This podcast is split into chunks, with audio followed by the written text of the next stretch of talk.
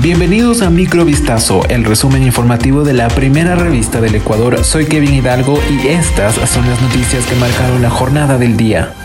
El juez Luis Rivera dictó prisión preventiva contra Wilman Terán, expresidente del Consejo de la Judicatura, y el bucal Javier Muñoz por presunta obstrucción de la justicia. La mañana de este jueves 28 de diciembre se reinstaló la audiencia de formulación de cargos contra Terán y siete funcionarios de la Judicatura en el marco del proceso denominado Independencia Judicial. La Fiscalía había pedido prisión preventiva para Terán y Muñoz, mientras que para los otros involucrados, entre ellos la vocal Maribel Barreno, prohibición de salida del país, presentación periódica y uso de dispositivo de vigilancia. Esto fue aceptado por el magistrado Rivera. Además, el juez ordenó la retención de valores que mantengan los procesados en cuentas de ahorro y corriente y en pólizas e inversiones y la prohibición de transferir y enajenar bienes que estén a su nombre.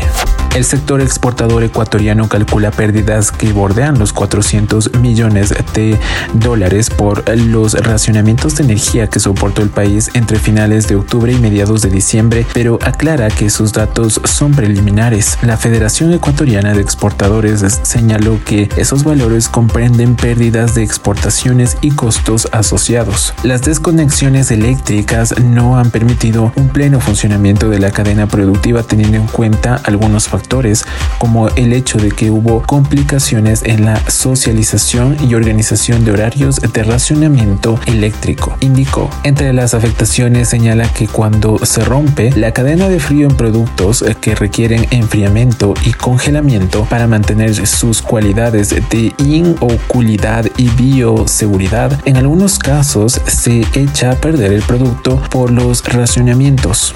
Ocho sujetos asaltaron una entidad bancaria ubicada en el malecón de Durán, provincia del Guayas. La policía inició un operativo para atrapar a los maleantes y la fiscalía abrió una investigación previa. Sucedió la mañana de este jueves 28 de diciembre cuando seis sujetos encapuchados ingresaron a las oficinas de la institución simulando que eran clientes, mientras los otros cómplices esperaban afuera en dos carros de color gris y rojo. Luego los delincuentes procedieron a sacar armas y amedrentar a los usuarios y trabajadores. Informes preliminares indican que la banda portaba armas cortas y largas, aunque no habrían disparado. Como consecuencia, un guardia resultó herido en la cabeza tras recibir un fuerte golpe.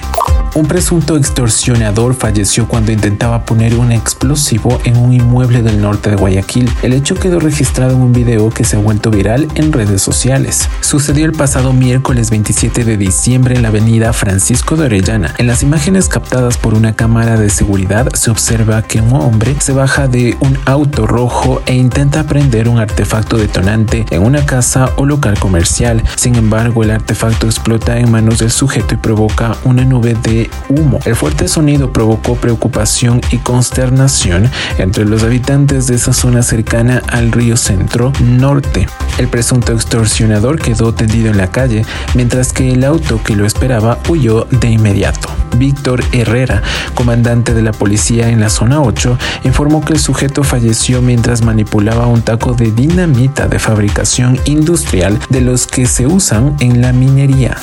El gobierno de Javier Milei envió el pasado miércoles al Congreso de la Nación un proyecto de ley para declarar la emergencia económica en Argentina hasta finales de 2025. Sin embargo, dentro de esa iniciativa se plantean cambios en el sistema educativo que podrían perjudicar a los extranjeros. La llamada Ley de Bases y Puntos de Partida para la Libertad de los Argentinos afectaría casi todos los ámbitos de la economía, la política y la sociedad. Además, permitirá que se deleguen facultades legislativas en el Poder Ejecutivo. En total, el gobierno propone un documento que reformará, eliminará o añadirá 664 artículos legales. Mi ley plantea, por ejemplo, que las universidades públicas podrán establecer aranceles para los servicios de enseñanza de grado o de trayectos educativos para aquellos estudiantes extranjeros sin residencia.